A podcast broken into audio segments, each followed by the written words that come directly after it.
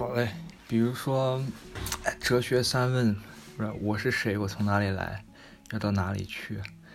嗯，那我就先开始。我是我是留学生，嗯，从中国来，打算再回中国去。那你呢？真是废废话大王，你就是。这不是废话，这是留学生都是想回嘛，对不对？所以，那你的哲学三问呢？我是巴黎在读博士，呃，从中国从中国来，一时半会儿回不去，毕不了业。对，所以我们就是一个在。呃，法国一个在意大利，然后呢，她是我姐姐，呃，然后，然后我们是在十十几年前见，在在山东见了面，后面就是因为是在两个省，所以一直就见不到。这一次呢，应该是前两年，我们又在欧洲重逢了，大概就是这个背景。然后嘞，去年夏天，对，去年夏天，可以聊聊去年夏天那个出去玩的事儿。嗯，可以啊，也是回忆一下。然后，那刚来的时候吧，这个姐姐比较像个宝宝的，啥都不会。然后嘞就很尴尬，嗯，然后我们一起出去玩的时候，经常就是哭闹呀什么的，然后就。然后我就只能就哄着呀，带着他玩呀之类的。但是呢，今年感觉他就哄着你，带着你玩。今年感觉他就就就就成长很快，所以呢，突然就感觉，哎呀，老母亲的微笑。哎呀，谁谁成长很快？当然是你啊！你要把我。那就开一个吐槽你的专辑的，这就是 随便聊嘛。所以呢，就是这么回事。去年我们呃十年重逢，久别重逢。然后呢，我们就是一个在法国、意大利，一个在意大利。嗯，至于开这个频道呢，我们是，我是觉得，因为一直在收听别人做，然后学语言的也好。或者是，嗯，旅游啊，深夜漫谈呀，谈音乐呀，谈街舞，谈，谈生活，谈恋爱什么的，都可以在一些直播频道说呗，比如说 YouTube，啊，或者是各种 streaming service，比如说嗯 Podcast，什么荔枝 FM、喜马拉雅呀之类的。所以我的，所以我的想法就是，这不算。这也不是为了吸粉嘛，就是我的想法就是，我们不应该做这个内容的接收者，应该差不多是时候迈出这一步来做一个内容的创造者。就无论有没有听众，这对自己来讲也是一个很有意义的一步。嗯，大概就这样。嗯，不错，长大了。哎呦，突然一说，感觉意义也很，好像还挺重的。是呀，你想想，你一直在收听，就好像其实你都不是你自己，你只是你看到的、听到的、吃到的、学到的一切东西的一种那种混合物。就说，如果我真的想了解你，或者你真的想了解你的爱人、你的男朋友，你你就会想，你到底是谁呀？你说的每一句话都是我从别人那儿好像哪里听过的，今日头条呀、知乎呀、豆瓣呀，好像。你就是个玩梗的一个复读机，或者说人类的本质就是复读机，这样的话就就很悲哀，就因为你自己没有真正来消化这个世界的信息，来产生你自己的观点或者自己的内容，这我是有点无法忍受的。所以我觉得迈出这一步，无论做多做做少，起码去尝试去做也是很好的尝试。不错，是个好想法。最近，呃，在家做什么呢？最近啊，我就是输出？输出倒是，哎呀，还是在做往常的作曲的事情，但是因为有的乐思上面比较卡吧，比如说它的 progression，这你说你估计也不是太懂。呃，讲讲的音乐的这个旋律发展，它有它的数学原理在里面，有的时候你单纯的凭感情是无法组织你的旋律的。然后我在这这里面卡住了，就开始一直在找技术方面的一些教程啊，或者是补补课之类的。其他的呢，就是在读书。呃，我不是有个 Kindle 吗？呃，Kindle 电子书，我就以前以前下载的一些哲学书我在看。嗯，你呢？最近在做什么？最近写了一篇论文，然后发表国内，然后在写毕业的大论文，开始整理语料库，毕业的大论学文，了一丢丢意大利语。你不是刚来吗？怎么就要毕业的大论文？因为我们我们毕业就是就是论文，没有别的要求，嗯，那倒是，只要能写出论文就可以毕业。所以这不管你用几年的时间，你都是在写这个论文。所以说他就是一个非常早熟的年轻博士，呃，二十二十几、二十五岁的博士。那你打算毕业再读博士后吗？还是当博士生导师？博士后只是一个职位，不是一个我知道，那也是在学校工作嘛，会比出出校门要安全多了，是不是？但是文科的博士后没有什么，我觉得应该招的人少，而且，嗯，不是很稳定吧。一般就做一个项目几年的时间的话，到时候再看吧，现在也不好说，嗯，不一定有这个合适的岗位，还是先先看能毕业再说。真的觉得是毕不了业，毕了业找不到工作。不管是中国还是法国，文科的博士都很难找工作，所以法国读博的人越来越少。我的同学都是各个国家的人，然后就是然后本本地人很少，就是反而是外地的都特别多。但是学习也不就是不是为了就业吧？因为十有八九一个人就业都都是不对口，你大学都是白学了。就是不论你大学上多久，或者上到博士也好，或者就是大学辍学也好，你最后干的活儿好像都没有什么关系。然后还是要看市场需求。那你说学习的意义是为啥呢？如果明知已经找不上工作了，不论你学啥。那就是可能是学习本身吧，比如说你对你的博士文科，你你学的不就是语语言学的符号学吗？那就是对它本身的兴趣就是它的价值所在，或者说学习的过程。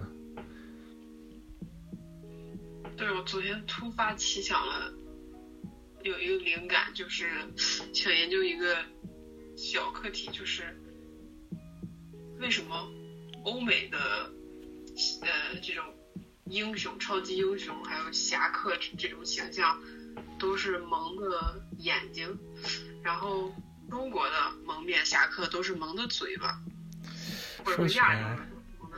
蒙着眼睛，你以为是尼尔吗？尼尔机械纪元？哦对，超人哦对，超人也是黑的那个。还有那些那种黑白老片子里面的那种，嗯，蝙蝠侠、蜘蛛侠、很奇怪，蝙蝠侠而。且又引申想到，嗯，这次疫情欧洲人坚持不戴口罩，也是很头铁。对啊，这个在知乎上还有国内微博上面都说的很多，说欧洲人不戴口罩，为什么这么蠢？然后，疫情爆发以后，戴着口罩去市政厅上门口挤着，嗯，不需要戴口罩。然后大家没人戴口罩，搞得我很尴尬，就把口罩给摘下来。这很危险！就是意大利三月初的时候也是这样的情况，疫情已经就是就就蠢蠢欲动了。然后大家，我中国人吧，中国学生都备好了口罩，但是还是不敢戴出来，怕被打。所以说，在欧洲的情况确实要比国内很艰难的多。我们不但要防疫情，还要防恐怖分子，还要就这些反华的人。法国反正现在是，刚才我看新闻，今天呃，各批超市可以买口罩了。对，现在慢慢的也就开放了本地的口罩生产商。我因为前两天刚收到使馆发来的安全包吧，什么清莲花清运胶囊，呃，虽然说也没什么用，感觉都是。万一有点什么症状，还是感觉心里上。不过心理上还是感激的。嗯，至于实质的用途。也说不上，有时候一真如果真的病病到那样了，也许呢，莲花中药、莲花清运胶囊或者是什么药，有可能有辅助作用。说点有意思的吧，嗯，说点有意思的，最近最近你都做了什么饭呢？在家里有没有出现炸锅的事件？现在料理特别多，但是也有做成功的。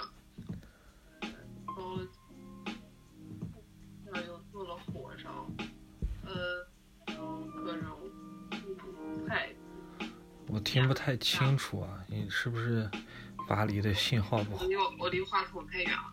嗯。这样好点了。嗯，可以了。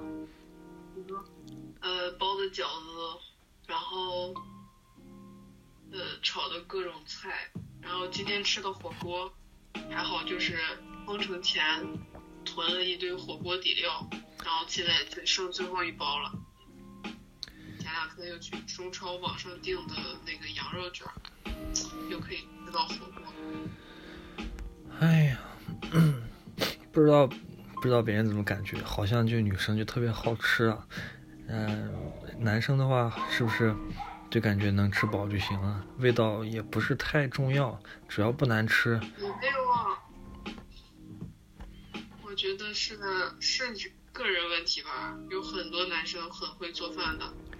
那很会做饭，他未必在乎，他可能是为了在乎的人做饭。不，我我很奇怪，你留学这么多年，竟然没有练就一一番厨艺，一般都变成厨房的事。那吃饭嘛，那个，因为我也是理工上学的，平常非常的忙，呃，几乎就是。全天全年连轴转，所以说很少有休休息的时候，经常就是在食堂吃饭，呃，那也就没有机会做饭了。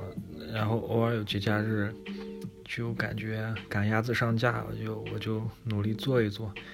嗯，有的时候做的也很好吃，红烧肉啊，还有炖的那些，嗯，牛肉挺好吃。但是成功率吗？我拆穿你了。嗯，不是前两天刚买的锅吗？那是电饭煲，电饭煲。我之前就是觉得米饭做起来比较麻烦嘛，因为还要电饭煲，嗯，所以就一直在煮面，意大利面什么的。意大利人只吃这个意大利面和披萨，然后这边还有什么，嗯，比在当，呃，好像就很单调。但是吃习惯了也好，比如说我们还吃奶酪、莫兹莱拉，或者是奶酪粉，就是把意大利面煮熟以后撒奶酪粉直接吃，然后吃久了感觉还挺好吃，又简单又又又又美味，感觉饮食习惯确实变了不少，比比在国内的时候，因为高中毕业就出国嘛，所以其实说实在的，在国内也没有什么机会吃到很多小吃吧，因为。高一直到高三都是疯狂学习，啊，也就没有那个口福提前尝到啊中华美食大江南北的那些东西。所以说别人说好想念小龙虾，好想念什么什么丸子啊什么的，我都都感觉就就听个名字而已。有时候就觉得好像啥时候我应该去第一次尝试一下。非常需要尝试。我觉得我现在还坚持想毕业回国的一大原因四喜丸子现。在虽然这边中餐厅越来越多，但是这个呃这个品类和价格来说，肯定还是不如国内。是啊，嗯，还是略贵。嗯，我室友前两天刚吃吃火锅，又又是好像是就吃了一顿，差不多就四五十欧元，然后他自己都觉得可以来巴黎吃。之前我家门口搬家前，我家门口那个火锅店是二十五自助餐火锅。啊，价格差不多吧，反正说贵也不是特别贵，必然毕竟是自助嘛，饿两天再过去。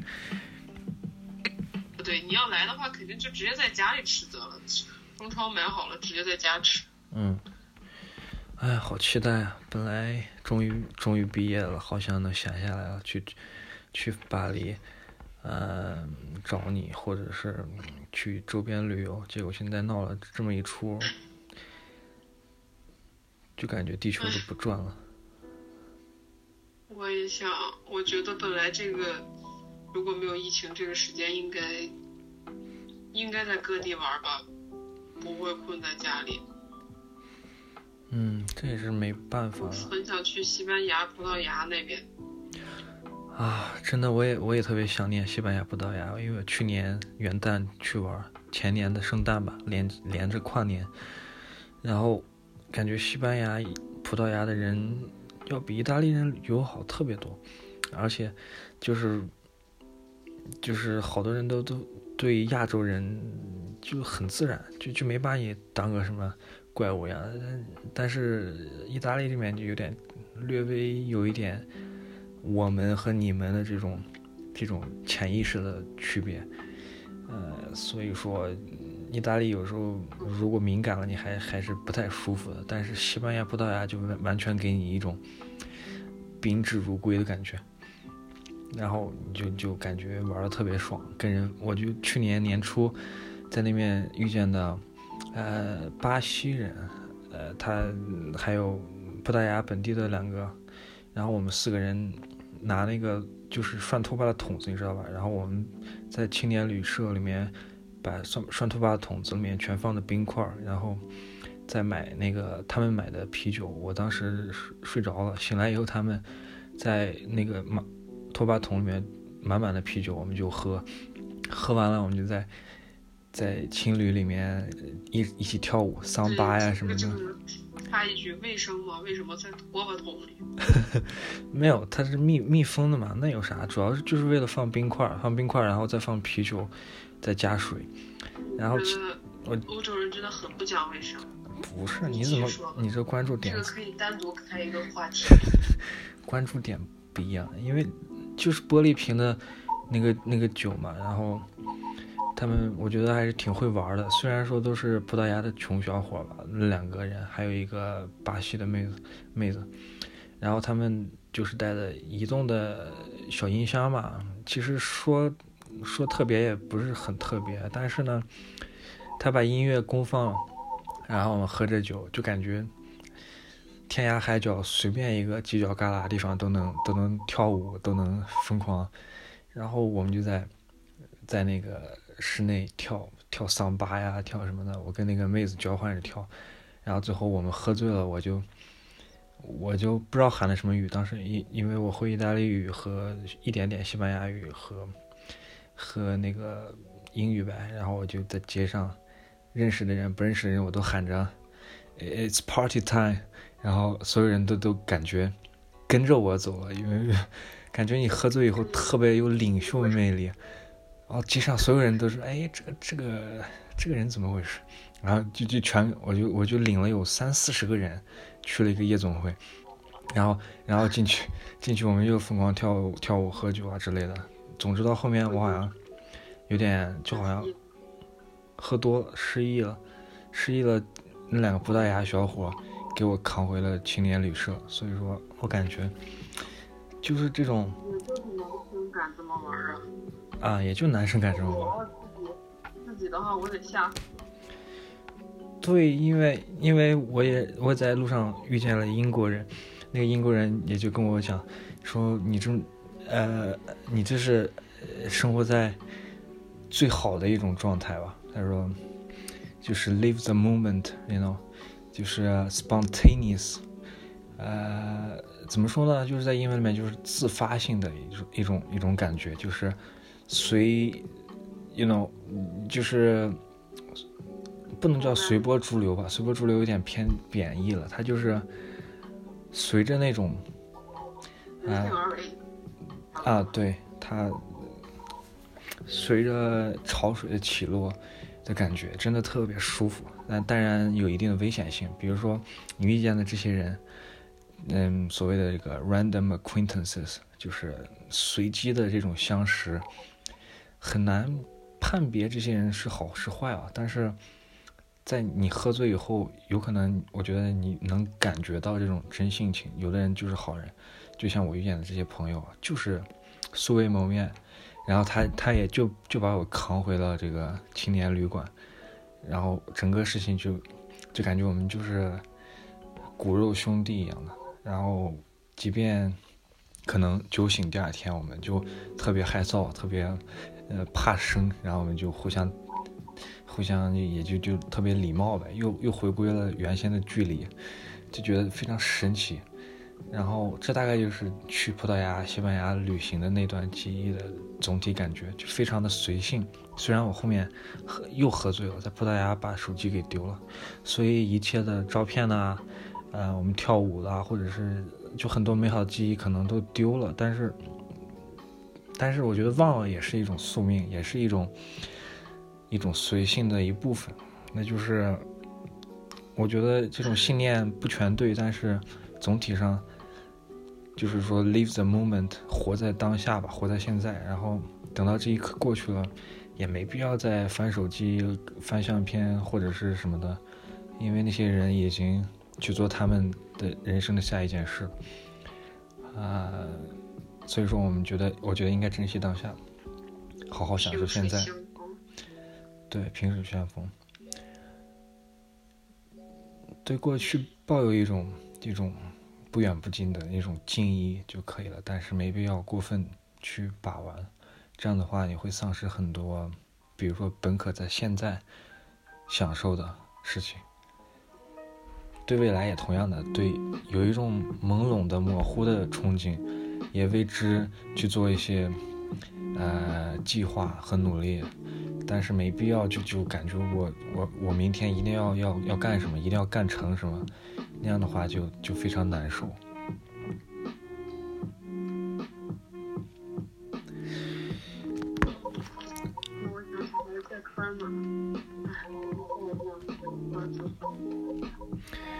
好了。本来挺好，结果后来还是暴露了他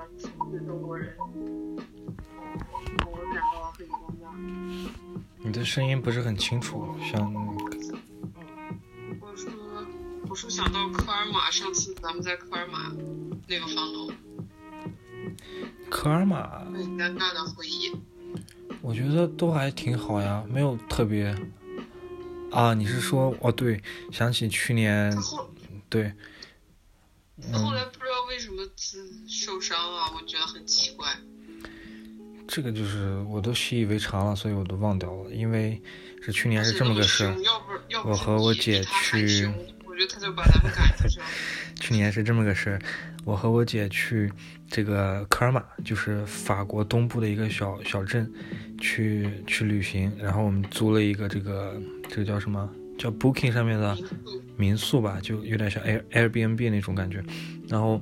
本来我们去订了这个两个床位，以为就就是进去以后，我们看着空无一人呗，给了钥匙。我们进去以后发现是一个三层的小别墅，然后呢也没有别人。思来想去，是不是就当时就跟我们说的是，今天应该就只有你们两个人，没有别人了。因为一直没有收到新的订单，我们还挺开心的。对，然后觉得独占了一个别墅。对，觉得价格也很好，可能四五十欧吧，我记得四五十欧就包了一个别墅一晚上，觉得那个环境也很优美，就是就感觉特别美好。呃，因为很很少见嘛，有那种三楼还有四层，楼顶还有小阁楼，就感觉每个床都都睡着挺爽的。嗯，他还把那他还把借自行车借给我们。对啊，就而且特别的好。后来呢，是因为我因为旅途太困太困了，就提前休息了。然后差不多下午的时候，突然有人房东敲门。然后我姐她一个人在这这个这个屋子里就害怕不敢开门，等到我叫我起来的时候，是不是我不敢开门？是咱们在最顶楼阁楼，我隐隐约约听见有人敲门，我以为是幻觉。然后我后来又听见敲门，我就觉得那那我下去看看。结果下去看的时候没有人。对，然后我就因为晚上了，我。他那个小镇又那么偏，我这个警惕意识特别强，我还是觉得自就是女生，我就是一般都有锁门的习惯，我就把那个门给锁了。总而言之，可能就是别人 booking 预定的房子，他们好像没有办法入住，是因为我们在楼上的呃房间睡觉。因为我们把门锁了，他进不来了。对。但是我下去看的时候，我下去还待了一会儿，也没有人再来敲门。就正好好巧不巧的，就是可能刚走，或者是，所以也没有听到电话声，关键是。然后回忆起来，那个房东从隔壁的房子气势汹汹的走过来，呃，跑到门口敲门，说要你，我要我们当晚立刻走，然后什么的。我因为这种事情见的比较多吧，我就站房子里面就跟他跟他说这个来龙去脉是没听着。还是等到下来以后，那些其他客人已经走了。关键是，他当时手受伤了，头还好像破了，不知道跟谁打了一架的感觉，特别吓人。说他是一个土木工程师。奇怪，我觉得他怎么？因为我也是工程嘛，但是我学的工程比他要复杂很多。土木我一听就有点，就说起来也不太不太对，就有点。鄙视他的感觉，因为因为毕竟每个行业都有鄙视链嘛。嗯，我就那个那个土木工程师在那儿失业了，然后他在那抱怨，就是因为你们中国啊，我我们失业了，啊，我原先的雇主不要我了。生气想赶我们，是因为他在非洲本来干的好好的，结果因为中国的公司去了，把他们公司给收购了，还是怎么着？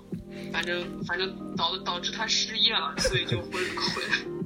对啊，反正就跟我们就算到我们头上来了，跟跟我们俩也没什么太大关系，我就觉得很，嗯，就正常呗。你毕竟冲冲着我们抱怨起来了，毕竟也莫名其妙。毕竟就就开始甩锅呗，甩锅这种事情就扣帽子嘛，扣帽子跟我没啥关系的事儿，你非要扣。那我我出门也是常年的习惯，带个小折刀呀，带个一些防卫工具啊，嗯，再加上这种事情，其实我也明白，他一个有家庭的，有孩子，呃，有老婆，有有两套房，他不可能就是闹闹翻还是怎么着，所以我也就就很凶吧，就跟他在门口门口凶，最后就把他也就吓跑了，吓走了，然后。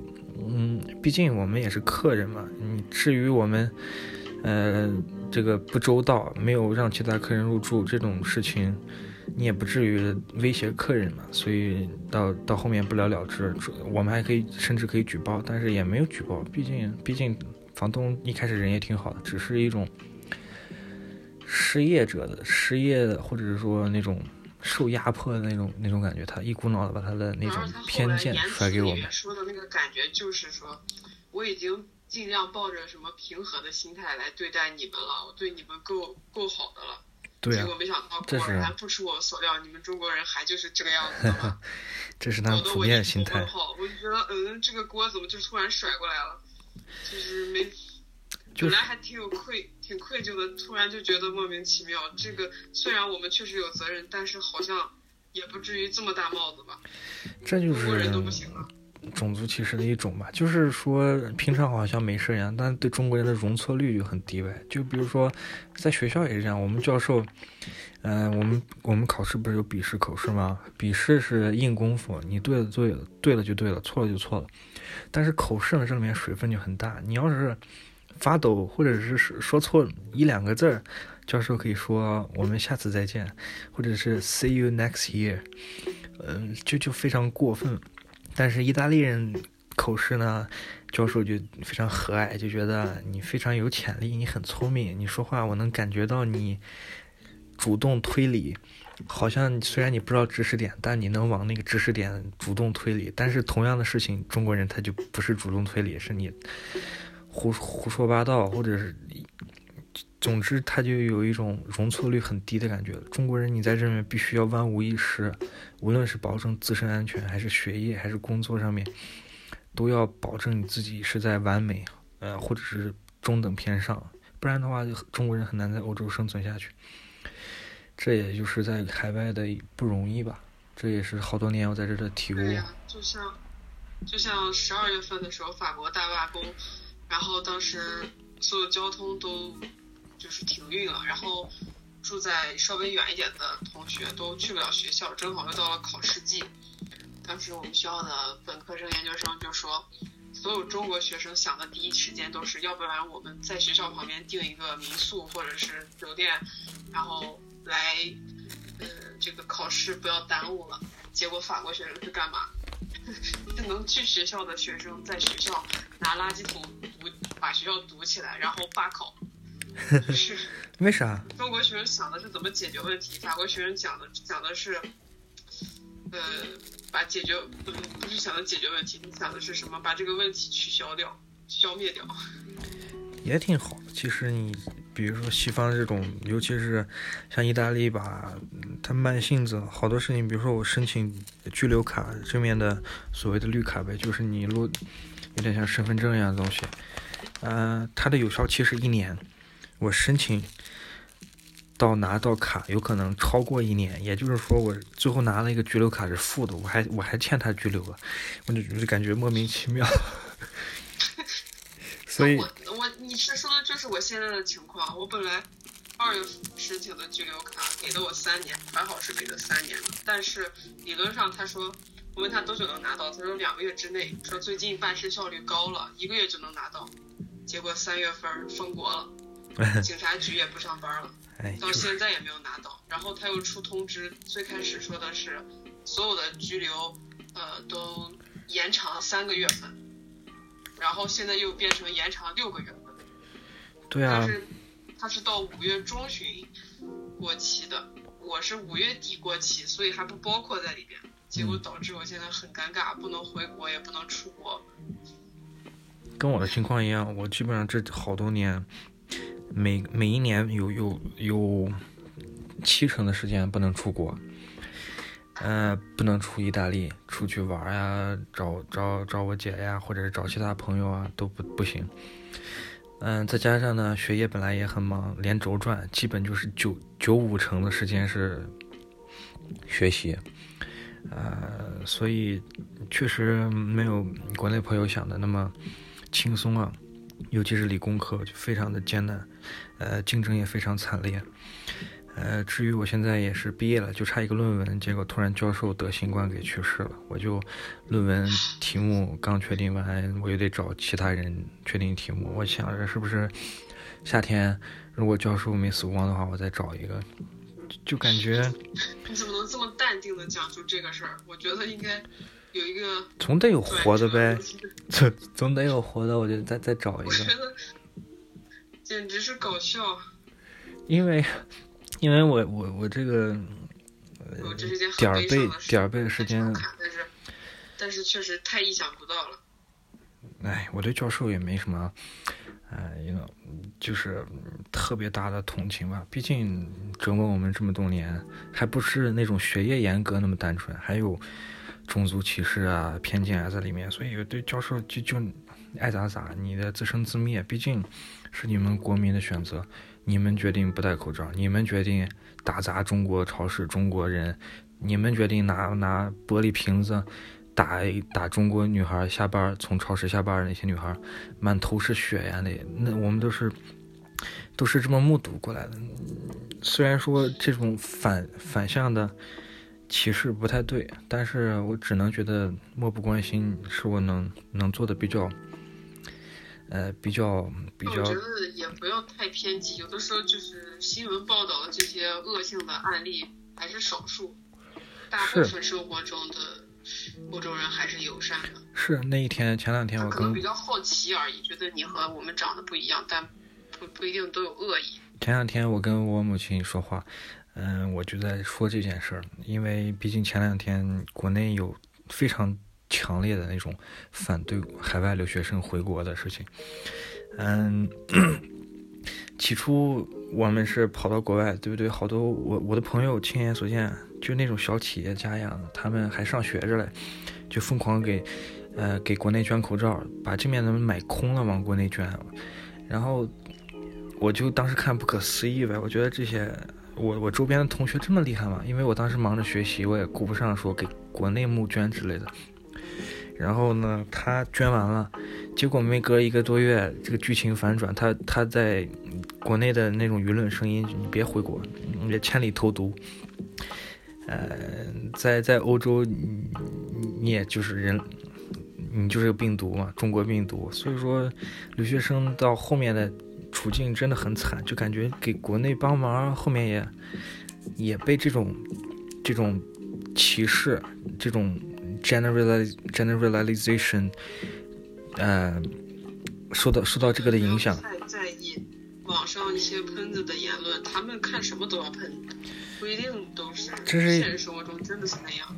这个也是我最近意识到的，因为你我们普遍是处在一个啊种族歧视，我们大家都是从出生开始到到生命结束都是一个被害者的身份，我们都在控诉，都在都在做这些。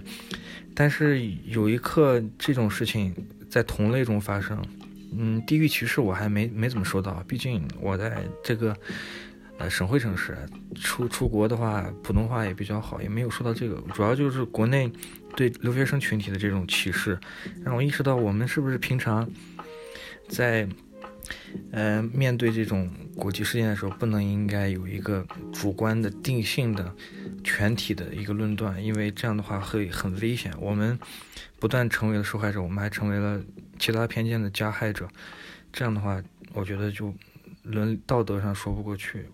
因为我母亲当时前来前阵子给我打电话说：“你看美国人这么蠢，怎么怎么都不戴口罩。”后来。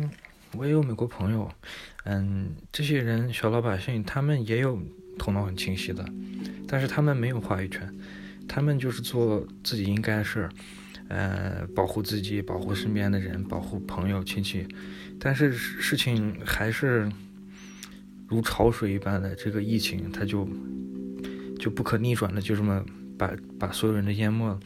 那这些人的声音呢？这些从从始至终都是理智的美国人呢？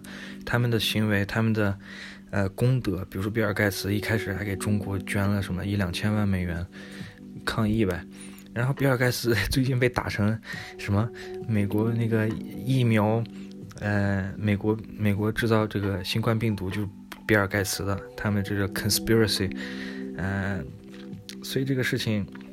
他是一个施善的人，最后又变成受害者了。这事情就全世界都有，每个人可能都是某一种歧视的受害者。我们每个人都有可能是每一个歧视的加害者。但是如何客观中性的去处理他们，我觉得就是不要有观点。也就是回到我话题，就是说这个教授的事吧。他去世了，那我就再找一个。对于他本身的。呃，该悼念我悼念，呃，该 move on，我还得把我的论文去做。嗯，至于后面的事情，等我论文做完了，欧洲的话，我觉得疫情过去了还是挺乐观的。我觉得应该，呃，大家会对中国有一个比较更好的、更起码起码，呃，稍微偏向客观的一个认识，就是说中国可不是豆腐渣工程。不是纸老虎，真正遇见事情的时候，啊，我们会帮忙。真正你想欺负中国的时候，我觉得你还是再想想。所以中国还是比较，呃，虽然是比较比较肉吧，有一个特别特别燃蛋子的这种这种国家，他也不给你强硬，也不也不给你示弱，但是你要是真跟他硬，硬去硬刚的话，我觉得欧洲国家也刚不过中国，所以我觉得这种性格放在一个人身上也是差不多的。也就是说，你中国作为国家也是外交部发言人，也没有对其他国家有定性的意识形态方面的指责，不像特朗普。那我们作为个人呢，我觉得也没必要指指责，去去一个一个面对。犯我者，是不虽远必诛啊？但是呢，不知道你看没看那个最近有有个新闻，呃，之之前有个澳大利亚议员说什么啊，觉得中国是罪魁祸首，想要中国割地赔款，但是鉴于这个这个要求达不到，所以应该让。呃，就是免他们的什么债务还是什么的，这个是，就好多，对我听说美国提案也是。让中国赔款，有个媒体，然后后来证实是假新闻，但是这两个新闻出来的时候，我当时就有一种特别强的屈辱感，嗯，那倒就像看咱们近代史一样那种感觉，那倒没有，我觉得这个声音啊，它不是假新闻，纽约的那种感觉，你要是懂得西方政治的话，这个。声音是懂是这个西方在野党，他们，呃，或者是说，你这个噱头是吧？故意不是引起注意的。嗯，不是，他们其实也重政治操作。这种声音他不会在那个当权者、主流媒体上会去给你说要求，呃，减轻我们的债务啊。比如说，嗯，中国不是最大的美债持有者嘛，然后各国都多多少少欠中国钱。然后呢，嗯，他们这个事儿，他们一定要放风，一定要把这个不满说出来，但是呢，又不敢在主流媒体上说。主流媒体上说了，嗯，“一带一路”的投资呀，AIIB 的投资呀，或者说所有的签的什么备忘录啊，有可能给你使绊子，或者中国毕竟是，呃，manufacturing hub，就是这个所谓的全球的生产业的中心呗。如果你得罪这个，你在口罩疫情期间拿不到拿不到医医疗器械，他们有一种那种秋后算账的心态，但是他但是又有点按耐不住。现在你要是算账的话，你还你还想不想活了？法国就是，但是就是马克龙订了那么多口罩给他送过来之后，然后有个当然有个中国的微博说的是提上裤子就不认人了，我觉得说的还挺好的。就突然说中国你发生了什么事，其实我们不知道。有一个灰色地带，他用的那个词是 zone of 阴阴影面，就是就说的很模棱两可，然后媒体肯定就往坏的方向猜了，然后大家都啊觉得这个真的是好没有良心啊！刚给你送过来防护用品，你就整这一出。政治家都是这样子的，政治家他是为了他们的政党，为了他选票服务的，不是为了民心服务，不是为了良知和道德。法国呢？法国一到星期天，然后这个确诊量就大幅下降，就一千多，然后一到星期一就四五千，那是正常数字吗？那就是因为星期天他们休假，他们不上班的人少了，不检测了。他们没有灰色地带吗？他们他们多了去了。就觉得特别想反讽一波，可惜法语又不是特别好。中国 好架还是不太行。好好学法语吗？这个。作为一个法语的喷子是吧？嗯。跟法法国网民怼。法语自干我就看了，看的生气，就不想看他们的新闻了。时间久了，你就看麻木，就是我就觉得这些人受西方的这个。呃，精英教育，西方所谓精英就是洗脑，洗脑这些民众。然后呢，政治制度上面，呃，总体上有一种就是缺乏了 accountability，就是他们无法对当权者进行追责。别看是民主国家，我可以选你上来，我就可以推你下去。但其实呢，你推下去了，好像也没有什么问责机制啊，就有有效的问责机制。嗯。所以造成了什么情况呢？下一个。所以造成什么情况？对老百姓，他只能抱怨，只能骂，你就骂，疯狂骂我，我有人我让你骂，但是当权者呢，我就是不理你，我就是该干嘛干嘛。我我我竞选的时候，我承担的承诺的一切，我我都可以翻脸不不认人。所以它是一个死循环。他们老百姓觉得骂政府没用了，没办法，政府呢又想着你骂我也没用，咱们俩就一起骂中国吧，就是转移注意力呗。这也跟中国本身和没什么直接关联，他恨中国跟中国没关系，其实就这么说。嗯，所以时间久了，对西方政治，嗯，有这么一个认识的话，也就不至于，呃，非常生气呗。毕竟他们，他们骂中国的本意不是说去了解中国，或者是去指责，是有有望中国来改进的。他们并不是，他们只是希望真有的这么一个人，这么一个背锅的，这么一个，哎，对，中国还是挺挺挺有必要的。嗯，你要是中国要是一点。中国是左派嘛所以是共产党，所以他们肯定要。中国的话，啊，对，出于政治敏感也不多谈。但是呢，咱们很清楚的一点要知道，中国的 accountability 还做得很好的，也就是问责机制。呃，武汉官员罢了，呃，湖北官员免了多少，这些都是在这个过程中换，不行就换，能能行就上。这个在西方是很难做到的，他一个任期之内，你很难把一个人就是，呃，弹劾下去。所以说，普普通老百姓，咱们上网什么的，看到那些反华言论，你就你就当笑话一样的。其实那些老百姓在背后，他们也是洗脑的这个受害者，因为他们除了除了抱怨，没有任何能做的去来改善他们的国家，进而改善他们的生活水平，进而改善他们自己的收入，他们的。一切吧，他们的一切都都只能在这个死循环里面去仇视一个目标，这个目标呢恰巧是中国，所以说就是一个现状，西方嗯媒体的现状。中国一方面呢又没有这个主流媒体的话语权，中国语言的影响力也很低。作为一个体量这么大的国家，经济、军事、历史，呃，但是呢对国外毛用都没有，所以说。这是一个非常大的落差，但是也是无法改变、短期无法改变的现状。所以呢，我们要以平常心面对。呃，也就是说，我们要不紧不慢，以自己的行为和自己的嗯实力去去来宣传中国。呃，以此来。工作真的好难。外宣工作，它是。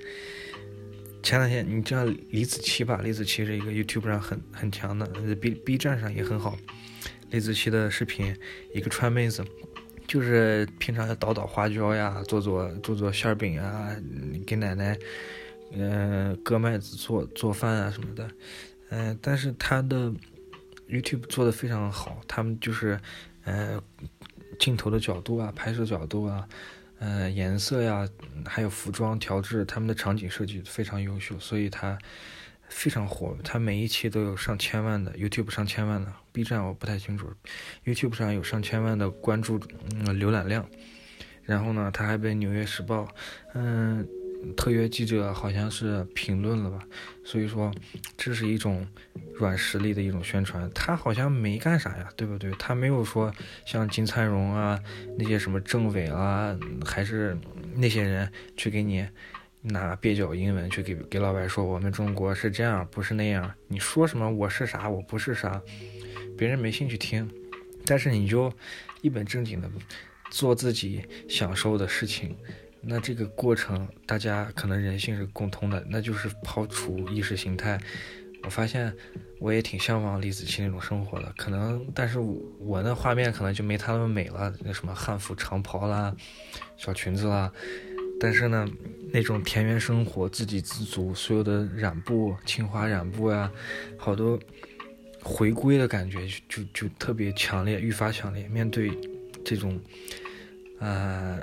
世界就像女版的陶渊明吧，女版陶渊明是啊，我就就越发面对这个世界世界型的瘟疫和灾难，面对我们这个留学生出出国到西方认清这个西方的面貌，呃，真实面目啊，呃，愈发的去怀念中国文化，进而去呃去怀念这个返璞归真的感觉。嗯，这在出国之前和出出国之后可能是天壤之别吧。出国之前想着欧洲是什么呢？什么风水宝地啦，什么呃城堡啦、公主啊那些，就就很不切实际的。来这儿了，你发现这些屌丝成天干的恶心事情，好像对呀，太多小偷太多了，所以说而且对各个阶层的人出国也是挺必要的。外国人都很聪明，出国也是挺必要的。你呃，不然的话，你一辈子都有这个念想，多多少少，我觉得是不是外国月亮圆一点呀？是不是我当当年出国可能发展会更好呀？是不是？呃，总有这个怨念，可能会会有一辈子，当时后悔我当年当时年轻人没出去看看。那现在呢，我们出来看了，就觉得我们对眼前的路，下面去去哪里做什么，就就非常坚定吧。这也是一种收获。呃，当然了，这面的风土人情和他们的历史文化也有他们的可取之处，和这这个呃，生活在这里面就是也是一种熏陶和培养。啊，比如说意大利的慢性子，那那那所有的事情都办不了，那那还办不办了？那就不办了呗，那我们就慢慢来，我们所有事情都慢下来，那我是不是心理健康就好多了？回国我就明显的感觉到跟跟朋友跟家人。说话他们都非常的着急，而我呢，嗯，只要别饿着，其他的事情都可以慢慢来。这样的话就可能略微有一点不一样，但是这也能说明为啥这个意大利啊、法国这面的平均寿命那么长。新冠在意大利刚确诊的时候，平均九十岁还是八十九岁，国内直接就。啊，好像平均国内才七十五岁的寿命，这这一对比，感觉这面的老人好能活呀。这也就是博众家之长吧，嗯，采采众家之长，这些，呃，每一个文化和他们的生活都有它的道理所在。至于合适不适合我们是另一说，我们就是，呃，了解一下，然后再。再前往下一站看法国新闻也在不停刷新着我的认知，就像我以前觉得法国来之前觉得法国都是比较高档、比较呃优雅、比较好的东西，结果来这儿之后发现很多流浪汉，很多素质也不是素质低吧，反正就是没有想象中的那么好。然后最近刷新呃刚隔离的时候刷新闻是看到说法国因为隔离。呃，这个不能出去工作，结果家暴率上升了百分之三十。我当时觉得法国男人家暴率这么高的吗？我以为是那种男权比较重的地方才会，亚洲才会这样，没想到法国也会这样。这个中国的中国的中国的男权应该是最弱的，我就不说女权，女权这个字现在到现在已经有点有点变味了。我就说中国的男权其实是非常相当弱的。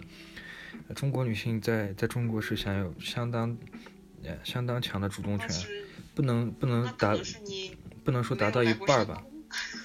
我要自己黑自黑一下我们。山东可以理解，可能是是稍微稍微有点重男轻女，呃稍微偏传统，但是总体来讲。不是稍微，这个是孔孟文化之乡，这个是这个一脉传承过来的。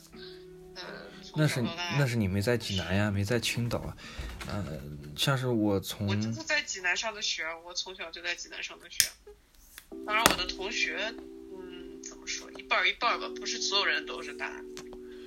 啊，不，这不是重点，重点是，我是今天又看到一个新闻，说的是法国因为这个隔离，这个经济也不大行了嘛，要赶紧复工，然后说有很多退休的老人，呃，退休金才。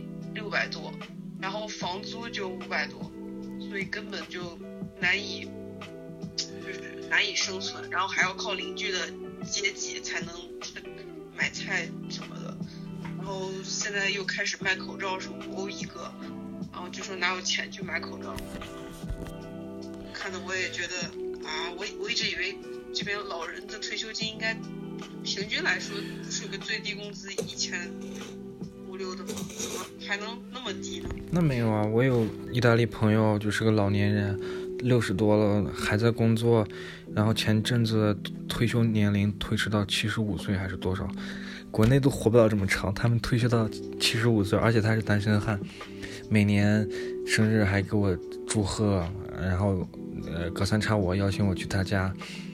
嗯，我也是能亲眼目睹这些老年人的辛苦，自己独身住在一个小房子里面，叫所谓的 mono monolog 他的退休金工资是多少？那也不方便问了吧？这种事情，那可能也就两千不到吧，两千欧左右。因为工程哦，这两千的话，在意大利那个物价，我觉得是应该能活的还可以，挺不错了吧。他是工厂工人嘛，嗯，再加上可能有年份年限，如果你说，嗯对，那个不一定是巴黎的，但是对啊，所以中国的可能保障体系比较好对，一两千嘛，怎么还有一千以下的退休金？一千以下。正常呀，你工作的时候缴税，退休以后就是白拿钱，你可能有社保啊什么。至于这面的老年的老年人的生活，可能也除非有儿女，嗯，一般还是挺辛苦的。我觉得国内像是我爷爷，啥都不做，在家待着，可能有七八千一万，还是当时退休下来，每年还涨。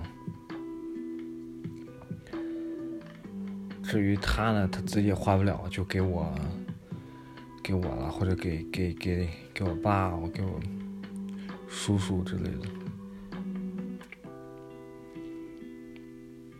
唉，还是挺感慨的，真的，外国的月亮没有特别圆。这个，哎，其实我当时也没有抱有多高的期望来这里，只是高考那一年吧，就是觉得应该换个环境了。从小到大一直在拼命学习，全省第一，几乎几乎是全省第一的重点小学、重点初中、重点高中的重点班，还是老师喜欢的，还是个班长，就这种压力就压的就，我干脆就不想弄。虽然说也是超过一本线很多，几十分，在国内的话，要上的话九八五。呃，偏下的学校可能也是可以的，找个人也也就去了。但是我觉得好像不是我想要的生活，再加上我的，嗯，不谦虚的说，我的语言能力也是比较强吧。当时十七八岁的时候裸考，托福就考到了标准，也就没有参加语言培训，直接就空降到意大利。意大利语呢也是落地才学的，呃，随后呢慢慢又补了。法语、德语的呃学习，嗯，我的适应能力还是可以。嗯，我来这的目的也也不是觉得好像是不是是不是这面的更更美好，只是单纯的想换一个地方，觉得好像很多人都有一个念想吧，就是初中也好，小时候也好，青春期也好，去一个。去一个和别人毫无瓜葛的地方，开始新的生活，听起来就好好诗意啊！去远方。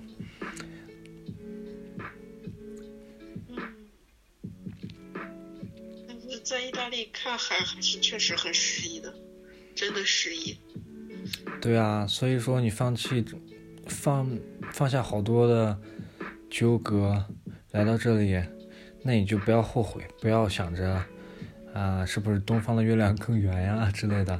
因为你已经在这里了，你被困在你的选择之中了，那你就对你的选择负责，对你的这条路要 make the most of it，要要尽最大能力去去享受它，而不是而不是抱怨它。因为好多人没有能力来欧洲读书，不像我们有这样的机会和条件嘛。所以说，我觉得珍惜为主，其他的小事情就就就当做你的所得的这个呃代价吧。因为好像有句话是这么说的，我忘了，就是命运中所有的馈赠都呃暗中标好了价码，暗中标好了价格。好俗套的一句话，是吧？反正。嗯放在放放置四海皆准，就是说，很多优点，我我们的选择可能都有它的代价在里面，所以，但是选都选了，我们就不要考虑代价了，因为这个代价是要不来的，也不能砍价的，你只能只能去面对它，只能去处理它，所以说就要享受生活。那我们今天差不多这个录音节目也就到这里了。今天因为是试音，也就是跟我姐姐随便聊一聊，也尝试一下发表这个，在这个疫情期间，呃，尝试做一点内容。嗯，以后肯定会越来越好。我们的主题啊，会更加明确，更加精悍，嗯，也会更加有意思。嗯，那么我们后会有期吧，拜拜。